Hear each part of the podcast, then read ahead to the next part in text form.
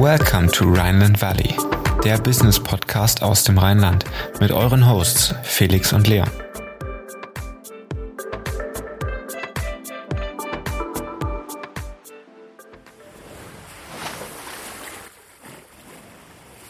Sie bringen die Energiewende aktiv voran und haben eine Vermittlungsplattform geschaffen, die es so noch nicht gab. Herzlich willkommen im Rheinland Valley, der Business Podcast für zwischendurch. Heute mit Serial Entrepreneur Florian Meyer-Delfo, Co-Founder und CEO von Installion, dem digitalen Installateurvermittler von deinem Projekt. Warum ihr Kerngebiet Photovoltaik ist und wie man als Vermittler Umsätze generiert, das erfahrt ihr jetzt im Rheinland Valley. Hallo Florian.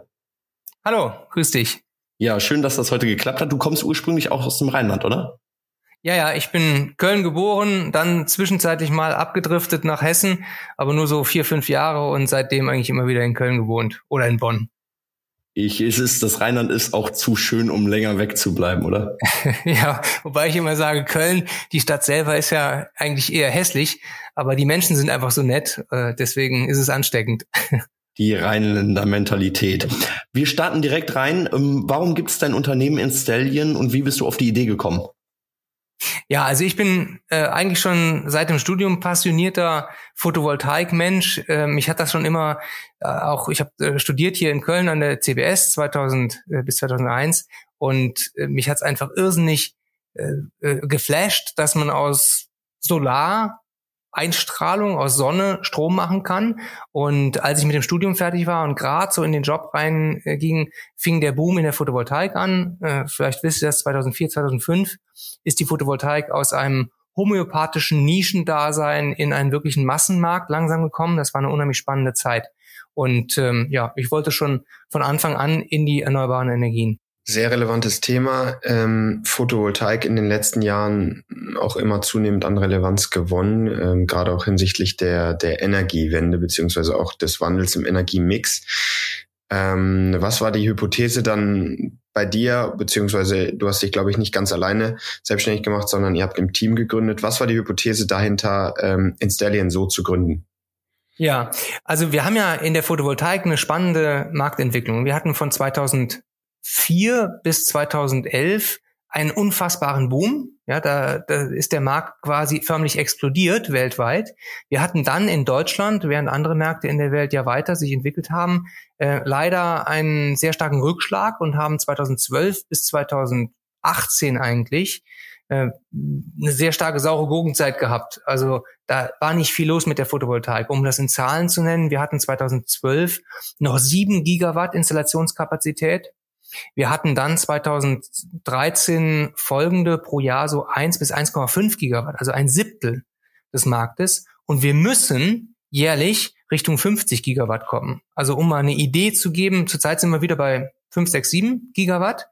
Ähm, aber um mal eine Idee zu geben, in welcher Größenordnung sich das abspielen muss und auch in welcher Größenordnung der Markt von wirklich 100 auf fast null zusammengebröselt ist. Das war die beiden, waren die beiden Abschnitte in Deutschland in der Photovoltaik. Und als wir festgestellt haben, der Markt nimmt wieder an Momentum, erfährt wieder mehr Momentum, haben wir gesehen, dass vermutlich die Montagekapazität das nächste Bottleneck werden wird. Also wir hatten, um da auch mal den Ausflug zu ganz den Anfängen zu machen, zwischen 2005 und 2010 hatten wir eigentlich die Verfügbarkeit von Komponenten als Hauptproblem haben wir jetzt auch wieder ein bisschen, aber das war damals das Hauptbottleneck. 2011, 12 äh, folgende Jahre hatten wir die Verfügbarkeit des Endkunden als Hauptbottleneck. Also da gab es logischerweise wenig Endkunden, die Anlagen gekauft haben. Photovoltaik hatte so den Nimbus des, ah ja, die sind ja eh alle pleite gegangen und das lohnt sich nicht mehr. War aber gar nicht der Fall. Und 2019 beginnend hat sich dann abgezeichnet, dass der Handwerker selber, der also die Anlage auf dem Dach verbauen soll und im Keller, dass der ein Engpass wird. Und das war eigentlich so das Startsignal für Installion, die Startidee von Installion, dass wir äh, gesagt haben, eigentlich muss es einen Marktplatz geben, eine Plattform geben, über die sich die Auftraggeber und die Handwerker, also die Auftragnehmer treffen, so dass man also die Verfügbarkeiten einigermaßen transparent bekommt. Und das ist die Gründungsidee von Installion. Ja, ein unglaublich spannender Markt, wie man rausfällt und, und auch schwankender Markt. Ähm, genau, ihr habt eine Vermittlungsplattform gebaut. da wäre jetzt meine Frage, wie baut man so eine Vermittlungsplattform überhaupt? Wie ist die aufgebaut? Weil also wir haben jetzt selber Erfahrung mit einem Online-Shop-Bau, aber wie geht man dann an eine Vermittlungsplattform ran? Was nimmt man als Grundlage äh, für den Bau von dieser Plattform? Mhm, genau. Also wir sind da relativ hemdsärmlich gestartet. Insbesondere ich selber, obwohl ich eigentlich meine Historie immer in, in Solar- und Digitalfirmen habe, äh, bin ich eigentlich eher so der Vertriebler. Ähm, und das ist ganz klassisch Ideen geboren gewesen.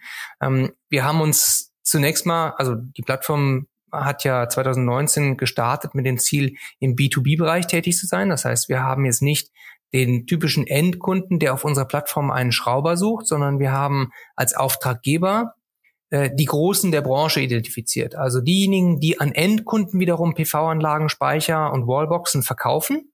Das sind lokale Energieversorger, das sind aber auch größere Energieversorger wie E.ON oder Vattenfall. Das sind aber auch Online-Firmen, äh, die eben online bundesweit PV-Anlagen verkaufen und auf einmal feststellen, hups, ich habe eine PV-Anlage verkauft auf einem Reddach in Sylt beispielsweise und jetzt brauche ich jemanden, der das Ding installiert. Ähm, und das ist eigentlich die, die Geburtsidee von Installion, äh, dass also über einen sehr strukturierten Prozess Anlagen verkauft werden an Endkunden und ein Handwerker dann gefunden wird, der den äh, Schrauberteil, den Montageteil dieser Anlage übernimmt für unsere Auftraggeber. Und das ist die Gründungsidee. Die hat sich dann stärker weiterentwickelt. Wir haben bereits 2020 äh, angefangen, dann auch die Plattform weiterzuentwickeln von einem reinen Vergabetool. Ich nehme immer so dieses, dieses Beispiel. Wir waren mal ein Tinder für Handwerker, für PV-Speicher und, und Ladeboxen. Das heißt also, wir haben den Auftraggeber, der einen Auftrag hatte, mit dem Handwerker zusammengebracht, der Kapazitäten frei hat haben uns dann weiterentwickelt auch zu einem Projektmanagement-Tool. Wir haben also unsere Plattform immer weiter aufgebohrt, sodass also heute über diese Plattform nicht nur ein Auftrag vergeben wird, sondern auch der Auftrag aktiv gemanagt wird zwischen dem Auftraggeber und dem Auftragnehmer. Also können Dokumente hochgeladen werden, es können Termine vereinbart werden, es ist ein Montagekalender verfügbar und, und, und, sodass also insgesamt die gesamte, der gesamte Ablauf äh, vereinfacht und verbessert wird. Und zusätzlich sind wir jetzt auch immer stärker von unseren Auftraggebern gebeten worden, selbst in die Wertschöpfung einzugreifen. Das heißt also selbst eigene Montagekapazitäten sicher zur Verfügung zu stellen, sodass also unsere Auftraggeber auf der Plattform nicht nur einen äh, ad hoc einen, einen möglichen Handwerker finden können, sondern dass sie auch sagen können, ich möchte diesen Auftrag bitte von Installion selber ausführen lassen. Wir sind heute neben dem Betrieb dieser Plattform auch auf unserer eigenen Plattform aktiv mit über zehn Handwerksbetrieben, äh, also mit über zehn Handwerksniederlassungen in ganz Deutschland, äh, erbringen wir auch die Handwerkerleistungen. Und das ist schlicht und ergreifend deswegen notwendig geworden, weil wir bundesweit kein flächendeckendes Netz von Handwerkern hatten. Also wir haben zwar Handwerker vermittelt über die Plattform, aber wir hatten immer wieder auch Orte, wo eben nicht genügend Handwerker da waren. Und deswegen haben wir, sind wir auch dazu übergegangen, selber Handwerkerkapazitäten, also wirkliche Schraubertrupps aufzubauen und zu managen. Das heißt dann wirklich auch aktiv eingegangen auf Feedback, das äh, aus erster Hand quasi kam und äh, Proof of Concept erstellt und dann gemerkt, okay, wir müssen uns noch weitere Bereiche erschließen, um halt ein ganzheitliches Konzept äh, an den Tag zu legen. Ähm, das klingt aber auch sehr arbeitsaufwendig, wenn ich äh, ehrlich bin. Ja, total. Also wir sind heute ein Hybrid wenn man so möchte, aus Digitalplattform und ehrlichem Handwerksgeschäft. Also bei uns, wir haben knapp über 100 Mitarbeiter heute und davon ist die Hälfte wirklich täglich auf den Dächern und in den Kellern der Kunden unterwegs und die andere Hälfte kümmert sich darum, dass unser Plattformgeschäft eben äh, sich weiterentwickelt. Wie viel Umsatz macht ihr da mittlerweile? Beziehungsweise ihr kommuniziert die Zahlen wahrscheinlich nicht so offen, aber in welche Richtung geht's? Mm, doch, also wir werden dieses Jahr ziemlich sehr, sicher in der Größenordnung von 14 Millionen Euro Umsatz liegen. Mhm. Und da das äh, nur zum Teil auch Hardware ist, sondern größtenteils eben Montagegeschäft oder Vermittlungsgeschäft, ähm, steckt da schon eine ganze Menge auch ähm, Wertschöpfung dahinter. Sprich, äh, da hast du gerade schon so ein bisschen das Business Model weiter erklärt. Eure Umsatzkanäle splitten sich ein wenig auf, einmal auf die Vermittlung und auf die Montage, richtig? Ja, genau. Das ist das, wo ihr eure Umsätze her generiert, weil das ist ja auch spannend, dann die Positionierung von euch im, im Markt hinsichtlich des, des Wettbewerbs zu verstehen, glaube ich. Mm, es gibt ja auch mm, Startups aus dem Bereich ähm, Vermietungskonzepte für Solaranlagen, an der Stelle vielleicht Enpal genannt aus Berlin, ähm, zuletzt auch mit hohen ähm, Millionen Fundraising-Runden ähm, auf sich aufmerksam gemacht. Ist das auch eine Ambition, die ihr mittelfristig verfolgt, da vielleicht Kapital einzusammeln und dadurch das Wachstum nochmal zu beschleunigen, weil die Nachfrage scheint ja bei den Kunden vorhanden zu sein? Mhm. Also grundsätzlich, wir sind finanziert. Wir haben als zwei äh, Investoren die Eneco Ventures. Das ist ein niederländischer Energieversorger, der sehr ähm, digital, aber auch sehr grün aufgestellt ist und die City als äh, kommunales äh, kommunaler, äh, kommunales Unternehmen. Ähm, das sind unsere beiden Gesellschafter, die wir im letzten Jahr dazu gewinnen konnten. Wir als Unternehmen sind aufgestellt als B2B-Dienstleister. Das heißt, unser Hauptfokus liegt darin, für die Branche einen schnellen, sicheren und äh, qualitativ hochwertigen Abwicklungsprozess, Montageprozess zu gewährleisten. Zum einen über die Plattform, die wir bereitstellen, die eben die notwendigen IT-Tools auch zur Verfügung stellt, aber zum anderen eben auch, indem wir selbst als Akteur tätig werden, weil wir eben sehen, dass wenn wir unser Versprechen einlösen wollen, bundesweite Montagekapazität bereitzustellen, wir an vielen Stellen eben selbst tätig werden müssen. Und du hast gerade Enpal angesprochen. Enpal, Zola, aber auch die lokalen Energieversorger, die ja an Endkunden inzwischen alle Photovoltaikanlagen verkaufen, die sind nicht unser Wettbewerb, sondern die sind unsere Kunden. Die stellen also bei uns Aufträge ein und wir finden entweder passende Handwerker oder sind der eigene Handwerker. Was interessant ist, und ich hätte es auch nicht gedacht, dass wir in diese Richtung gehen würden, als wir gegründet haben 2019, ähm, weil wir ein Stück weit über die Aktivität auf unserer eigenen Plattform als Montageunternehmen auch unseren Handwerkern, die auf der Plattform äh, sind, äh, Wettbewerb machen. Ja, so wir sind ja selber als agierender Handwerker auf der Plattform. Der Markt ist allerdings so irrsinnig zurzeit, dass die Handwerker oder Elektriker, die auf unserer Plattform aktiv sind, sagen, das ist mir doch gerade egal. Die meisten Elektriker sind sechs bis zwölf Monate im Voraus ausgebucht und damit haben die überhaupt kein Problem mit Wettbewerb. Die sagen sich, ich habe so viel zu tun, es ist mir gerade mal vollkommen egal, wer sonst noch alles sich im Markt bewegt. Und da der Markt ähm, sich in den nächsten Jahren auch weiter stärker unter Druck äh, geraten wird. Also es gibt Prognosen, die sagen, die Handwerkerstunde, die Elektrikermeisterstunde, die liegt 2025 bei 200 Euro. Ja, da kannst du äh, oft als äh, als guter Anwalt in Köln äh, kannst du weniger verdienen, ähm, so dass also die Prognose insgesamt sehr sehr gut aussieht dann ist natürlich Marketing gerade im B2B-Segment immer ein sehr, sehr spannendes Thema. Wie holt ihr die Firmen auf eure Seite? Wie, welche Marketingkanäle bespielt ihr als äh, Unternehmen überhaupt? Ja. Marketing ist bei uns eher eine untergeordnete Rolle, weil wir eben kein Endkunden-Marketing betreiben. Das heißt, also das, das ist bewusst Teil unseres Geschäftsmodells, dass wir das kostenintensive Endkundenmarketing beiseite lassen. Wir haben etwa 600 registrierte Auftraggeber die ungefähr für 70 Prozent des deutschen Photovoltaikmarktes stehen. Das heißt, unsere Auftraggeber, die bei uns Aufträge einstellen auf der Plattform, manche sehr intensiv, manche weniger intensiv, manche geben Aufträge auf die Plattform nur mit dem Ziel, dass Installion die Aufträge auch realisiert. Manche vergeben es frei am Markt an eine unserer äh, 20.000 segmentierten Handwerksbetriebe. Ähm, da sind wir also ähm, relativ, relativ frei. Und deswegen haben wir äh, tatsächlich im Marketing so die typischen B2B-Kanäle, also Branchenzeitungen und so. Ähm, aber ansonsten gibt's im Markt, ich würde mal sagen, vielleicht 1000, 1500 Player, die sich die an Endkunden PV-Speicher und Wallboxen verkaufen und damit ist es eben kein, kein breites Marketing-Schwert, was wir einsetzen, sondern sehr gezielt. Was wir viel mehr machen, ist im Marketing, im Personalmarketing, äh, zu schauen, dass wir die richtigen, äh, die richtigen Talents ab. Ähm, anderes Thema. Ich habe es vorher schon ein paar Mal angesprochen, Thema Energiewende und Energiemix im Kontext eures Geschäftsmodells und der aktuellen politischen Situation vielleicht auch dadurch nochmal relevanter.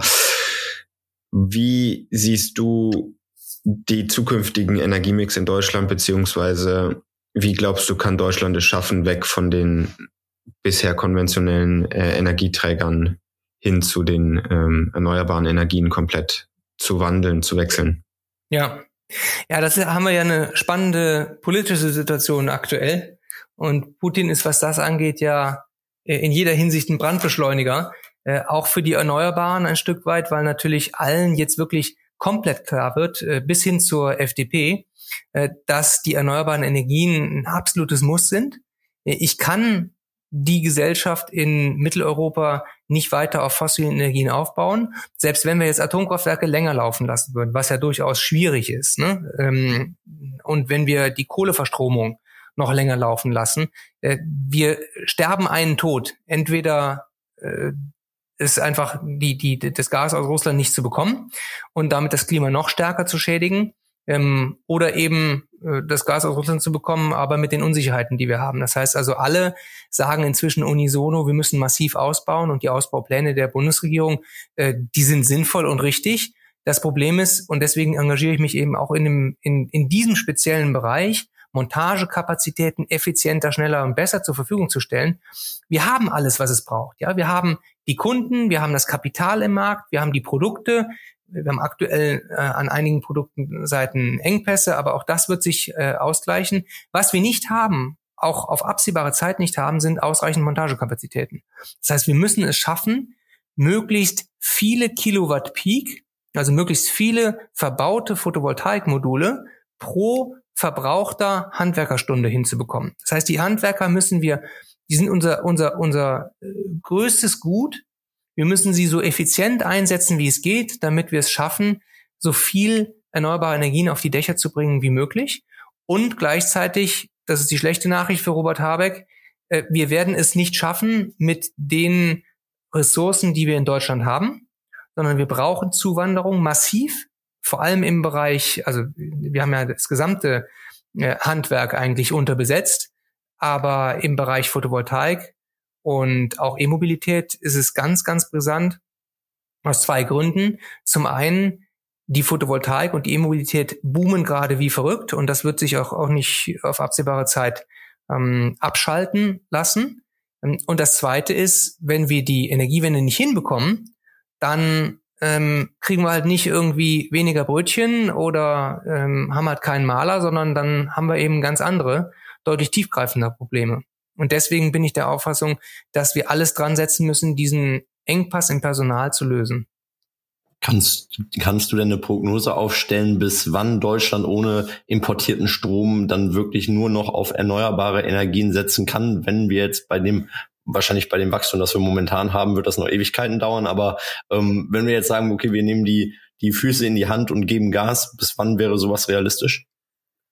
Also da würde ich jetzt äh, eher mal irgendwie Claudia Kempfert vom DW oder so fragen. Die haben da wahrscheinlich bessere Zahlen für. Ähm, aber ich glaube, dass wir die Geschwindigkeit, die äh, Robert Habeck jetzt angedeutet hat, äh, dass in der Geschwindigkeit wir auch einen Atom, äh, einen Kohleausstieg hinkriegen können. Und ich glaube, dass durch die Intelligenz, die wir in die Systeme packen, die wir in die Netze packen, wir unheimlich viel rausholen können und wir es schaffen können, dass wir mit minimalen Reservekapazitäten aus den konventionellen dann auch äh, aus, also in der breiten Masse aus den fossilen Kraft, Kraftwerken aussteigen können. Ja, ein super spannendes Thema. Äh, kommen wir nochmal zurück zu Installion. Wie viele Mitarbeiter habt ihr derzeit? Wir haben gerade jetzt, ich glaube, Anfang März unseren hundertsten Mitarbeiter eingestellt und äh, haben das Ziel, bis Ende des Jahres das Ganze nochmal zu verdoppeln. Also zwischen 170 und 200 Mitarbeitern werden wir Ende des Jahres haben.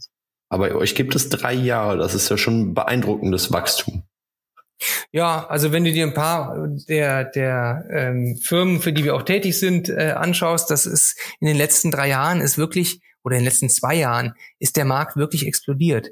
Und ich habe das Gefühl, es geht immer noch schneller und noch schneller. Und als eigentlicher Dinosaurier der Branche, ich bin ja seit 2004 in der Photovoltaik und damit eigentlich so ziemlich von Anbeginn, vorher war das ja wirklich minimal, ähm, was Photovoltaik-seitig im, in der Welt überhaupt passiert ist, ähm, sehe ich wirklich mit, mit Freude, in welcher Geschwindigkeit sich das jetzt entwickelt und kann auch wirklich nur dazu aufrufen, wer auch immer seinen Abschluss im Handwerk oder auch im Studium macht, geht in die Erneuerbaren. Das ist ein irrsinnig spannendes Geschäft. Und ganz nebenbei äh, rettet man die Welt, das ist ja auch ganz nett, ne? Absolut, absolut. Man muss es ja auch mal sich vor Augen halten. Du hast es ja eben gesagt, ähm, bis 2014 war dann der Markt oder 2011 bis 2014, glaube ich, hast du gesagt, war der Markt dann irgendwo bei einem, einem Gigawatt. Ist jetzt wieder hoch auf bis zu sieben, wo er auch vorher schon mal war. Das ist ja sozusagen eine Versiebenfachung des Marktes. Entsprechend kann man da ja auch partizipieren. Das erklärt dann irgendwo auch euer schnelles Wachstum. Zusätzlich dazu gehe ich jetzt einfach mal davon aus, dass die Kapazitäten auch weiter wachsen werden in den nächsten Jahren, oder? Ja, absolut. Da gehe ich sehr stark von aus. Und ihr verteilt euch mittlerweile mit den Mitarbeitern auch, um, um das nochmal zu verstehen, äh, auf mehrere Standorte deutschlandweit, oder? Ja, also wir haben hier in Köln am, am schönen Barbarossa-Platz haben wir unsere Zentrale. Da sitzt also alles rund um IT, Plattform, äh, Marketing, äh, Vertrieb. Und wir sind aber, wie ich sagte, ein hybrides Geschäftsmodell aus einer digitalen Plattform für die Vermittlung von Handwerkerkapazitäten im B2B-Bereich, aber gleichzeitig ja auch als Handwerksgeschäft notwendigerweise unterwegs. Das heißt, wir haben an zehn Standorten in Deutschland heute schon eigene Trupps, eigene Niederlassungen, die bestehen immer aus einer Halle, die 200 bis 400 Quadratmeter hat, einem kleinen Büro und vier bis sechs Autos, die wirklich, da fahren die Handwerker morgens rein, holen sich die Module, Wechselrichter, alles und dann fahren die zum Kunden und montieren. Und tätig sind wir eben für die großen Auftraggeber. Das heißt also, wir setzen uns mal die Kappe für eine, von einer E.ON auf, mal die Kappe von einer ähm, Vattenfall oder eben auch für unsere äh, Gesellschafter, die Inner City und die Eneco über die Lichtblick natürlich. Äh, für die sind wir tätig. Jetzt haben wir schon ein bisschen in die Zukunft von Deutschland geguckt. Wir wollen aber auch noch ein bisschen in die Zukunft von äh, Installion gucken. Was steht bei euch auf der Agenda? Was wollt ihr in den kommenden Jahren noch umsetzen? Welche spannenden Themen begleiten euch? Ja, also wir haben jetzt erstmal eine ganze Menge auf dem Teller und ähm, ich gucke auch immer schon gerne so zwei Schritte weiter. Wenn ich mir mal anschaue, was so zwischen 2019 und heute passiert ist, ähm, mit dem Start als Plattform, äh, als, als ähm, Vergabeplattform, äh, dann der Weiterentwicklung zu einem ähm, führenden IT-Tool, mit dem eben Projekte gemanagt werden können. Dann 2020 und 2021 der Aufbau und Ausbau von unseren eigenen Hubs. Äh, dann haben wir jetzt das Ziel, bis Ende des Jahres wirklich ein bundesweiter digitaler Handwerksbetrieb zu sein. Das heißt also wirklich über 20 eigene Montageniederlassungen zu verfügen und damit eigentlich jedem Auftraggeber, der bei uns auf der Plattform einen Auftrag einstellt, sehr sicher die Abwicklung seines Projektes zu ermöglichen. Das ist unser Hauptziel, sei es über Partnerbetriebe oder eben auch über unsere eigenen ne, Hubs. Äh, dann können wir natürlich in den nächsten Jahren auch noch bundesweit gehen. Allerdings haben wir durch die Situation mit dem russischen Gas natürlich jetzt auch einen natürlichen äh, Boost für die äh, Wärmepumpen, die ja sowieso in den letzten drei Jahren einem sehr, sehr starken Wachstum ähm, unterliegen. Das heißt also, Wärmepumpen werden meiner Meinung nach in den nächsten Jahren ein ganz, ganz entscheidender Faktor werden in der Hauswärme. Denn man muss, muss ja mal sehen, das Gas, was aus Russland kommt und wo jetzt jeder schreit, das müssen wir substituieren, das wird hauptsächlich ja nicht in den Kraftwerken verbrannt, sondern es wird hauptsächlich in den ähm, Kellern der Einfamilienhäuser und Mehrfamilienhäuser verbrannt. So, und dafür brauche ich ein Substitut, wenn ich sage, ich möchte unabhängig werden von äh, Russlands Gas. Und deswegen sind Wärmepumpen ein entscheidender Faktor. Wärmepumpen sind sanitär äh, äh, Facharbeiten. Und deswegen glauben wir, dass wir im nächsten Jahr beginnend und wir starten dieses Jahr schon mit ersten Piloten mit unsere 20 Hubs von reinen Elektro- und Dachdecker, das braucht man Solateurs-Hubs, zu äh, Elektro-, und Sanitär-Hubs im Sinne von Wärmepumpen weiterentwickeln werden. Ähm, Im Zuge dessen, wie glaubst du, entwickelt sich dann, um nochmal zurück zum Thema Solar zu kommen und, und Stromgenerierung, wie entwickeln sich die Strompreise in den nächsten Jahren? Weil wir gerade eine, eine gewisse Inflationierung bei den Gaspreisen sehen, ähm, auch bei den Benzinpreisen etc. Wie glaubst du, entwickeln sich die Strompreise? Weil wenn ja Photovoltaik immer mehr zunimmt und die, die Leute immer autarker werden, so gesehen, dürften sich die Preise ja irgendwo nivellieren und nicht so stark inflationieren, oder? Ja, also die Rationale hinter den Erneuerbaren ist ja, dass ich äh, extrem geringe Grenzkosten habe. Das heißt also, ich stelle mir einmal so eine Anlage dahin und dann sind die Kosten der Kilowattstunde minimal. Das ist der Riesenvorteil der Photovoltaik und das ist auch das, das Geniale. Und ich habe letztens wieder einen, eine Wortmeldung von Friedrich Merz gelesen, wo ich mir wirklich kalt den Rücken runterläuft, wo er sagt, die erneuerbaren Energien oder die Photovoltaik ist immer noch leider die teuerste Energieform. Das Gegenteil ist ja richtig. Sie war die teuerste Energieform und keine einzige Energieform hat sich derart rasant von Produktionskosten von roundabout 40, 50 Cent die Kilowattstunde auf vier bis sechs Cent die Kilowattstunde reduziert. Wenn man sich das mal vorstellt, am Ort der Produktion, also auf meinem Hausdach, habe ich Produktionskosten von einer Kilowattstunde von vier bis sechs Cent. Und wenn ich Strom aus dem Netz beziehe, habe ich Kosten, die da inzwischen bei 36, 37, 38 Cent liegen und teilweise schießt das ja noch nach oben. Ähm, das heißt, das ist erstmal die positive Nachricht. Die schlechte Nachricht ist allerdings, dass die Strompreise insgesamt aus meiner Sicht durch den Ausstieg aus ähm, den Grundlastkraftwerken wie Kohle, ähm, Gas, aber eben auch Atom, dass die Strompreise insgesamt ähm, vermutlich an der Börse nach oben gehen werden. Also wir haben früher immer Strompreise an der Börse gesehen von irgendwo zwei bis sechs Cent. Jetzt zwischenzeitlich im Dezember lagen die Börsenpreise, also da, wo die ganzen Händler handeln, bei 25, 26 Cent. Also vollkommener Wahnsinn. Etwas, was wirklich in den letzten 40 Jahren nie passiert ist. Um deine Frage kurz zu beantworten, ich glaube, dass die Preise weiterhin hochgehen werden, ähm, weil Energie einfach ein extrem wichtiges Gut ist und wir noch lange, lange, lange zubauen müssen, bis wir wirklich die Situation haben, dass die erneuerbaren Energien so abundant sind, also so überall verfügbar, ähm, dass sie einfach diesen, ähm, diesen Effekt der Null-Grenzkosten-Energie äh, freisetzen. Jetzt musst du natürlich auch immer up to date bleiben, was den ganzen Markt angeht. Welche Plattformen benutzt du da? Äh, gibt es ein bestimmtes Magazin, eine bestimmte Internetseite, äh, die du konsumierst, um, um Wissen anzueignen? Ja, also es gibt natürlich die Branchenmagazine, dieses äh, äh, PV-Magazin oder auch die Zeitschrift Photovoltaik, wo wir eigentlich sehr viel auch unser Know-how rausziehen. Das ist aber eher so ein Branchenmagazin. Was mich ganz besonders freut, ist, dass inzwischen dieses Thema Fachkräftemangel im Bereich der erneuerbaren Energien auch in dem Mainstream-Presse angekommen ist. Also jetzt kürzlich, letzte Woche, vorletzte Woche hatten wir einen Handelsblattartikel über genau dieses Thema. Ähm, und auch ansonsten in der Tagespresse kommt das natürlich immer, äh, immer präsenter. Ne? Und das ist aus meiner Sicht total wichtig, dass es wirklich in der Mainstream-Presse ankommt. Äh, denn äh, das ist das, was wirklich dann die Hebel auch freisetzt. Ne? Und was dazu führt, dass der Mainstream sagt, oh shit, ja, wir müssen jetzt wirklich umdenken. Ne? Wir selber versuchen natürlich, uns in Fachpresse zu, äh, zu bilden. Super spannend, super interessant. Florian, vielen Dank für das Interview. Vielen Dank fürs Dabeisein. Wir haben aber noch eine Kategorie vor uns, nämlich die Private Insights. Wir haben sechs Fragen für dich vorbereitet. Drei unternehmerische und drei privatere. Und wenn du bereit bist, dann starten wir damit jetzt. Sehr gerne. Ich starte rein. Meine erste Frage Zukunft Energiemix, Wind- oder Solarenergie. Ähm, worauf sollten wir uns fokussieren? Welches Potenzial oder welche bietet das größte Potenzial? Also ich bin passionierter Photovoltaiker, äh, von daher ist für mich Sonne einfach alles. Aber wir brauchen den Mix, weil das Schöne an den beiden Kombinationen Wind und Sonne ist ja, äh, dass Wind tendenziell da ist, wenn die Sonne nicht da ist und umgekehrt. Und deswegen definitiv Kombination und äh, auch definitiv der Aufruf an Markus Söder und andere, die der Meinung sind, wir brauchen Abstände. Ja, Windräder sind nervig und sie sind hässlich.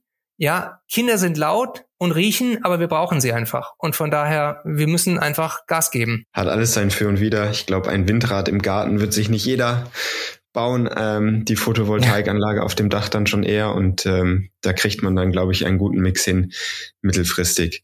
Ähm, nächste Frage, welchen Politiker findest du hinsichtlich der Energiewende ähm, Ansichten und, und Meinungen am besten, vielleicht national, aber auch global? Also ich meine, äh, qua unserer Unternehmensphilosophie stehen wir natürlich den Grünen sehr nah. Ähm, insofern finde ich das schon richtig und gut, äh, dass die, dass das Gedankengut jetzt in der in der Regierungsverantwortung ist. Ähm, am meisten freut mich die die Kehrtwende von Lindner. Ähm, ansonsten ja habe ich jetzt mit Politik nicht direkt was zu tun. äh, weil ich glaube, dass wir auch als Solarbranche zu viel in der Vergangenheit auf die Politik geschimpft haben, von der Politik abhängig waren. Das ist jetzt glücklicherweise nicht mehr der Fall. Also äh, das, das Reduzieren von Einspeisevergütungen und sonstiges hat aktuell jetzt, würde keinen großen Effekt mehr haben.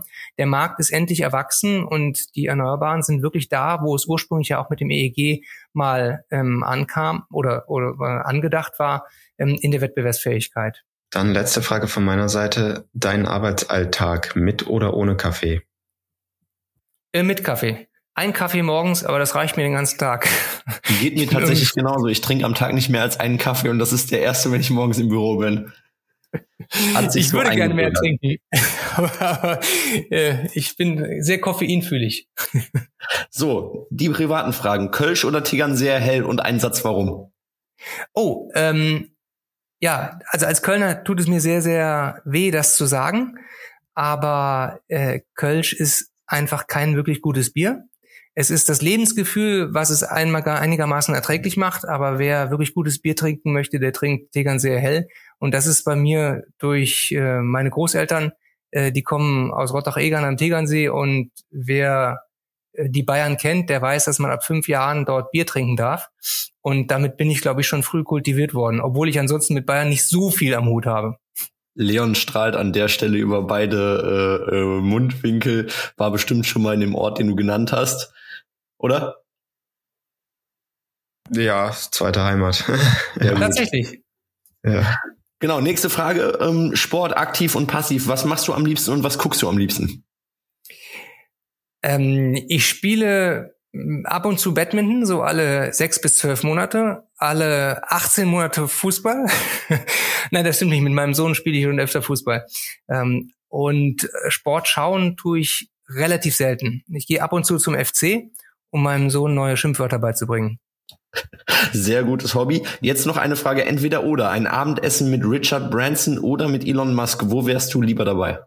Oh, definitiv, de definitiv ähm, Branson, weil ich den Typ einfach irrsinnig gut finde. Ich finde ihn sehr unprätentiös. Äh, ich finde ihn äh, tatsächlich sympathisch. Elon Musk finde ich sehr beeindruckend, aber menschlich nicht so wahnsinnig spannend. Alles klar, Florian. Vielen Dank fürs Dabeisein. Vielen Dank für die vielen Insights in Installion. Hat uns sehr viel Spaß gemacht auch. Und wir blicken natürlich weiterhin mit gespanntem Auge auf die Energiewende und auch auf Installion und hoffen, dass du deine Ziele für dein Unternehmen auch umsetzen kannst und verwirklichst. Dann mach's an dieser Stelle gut und schönen Abend noch.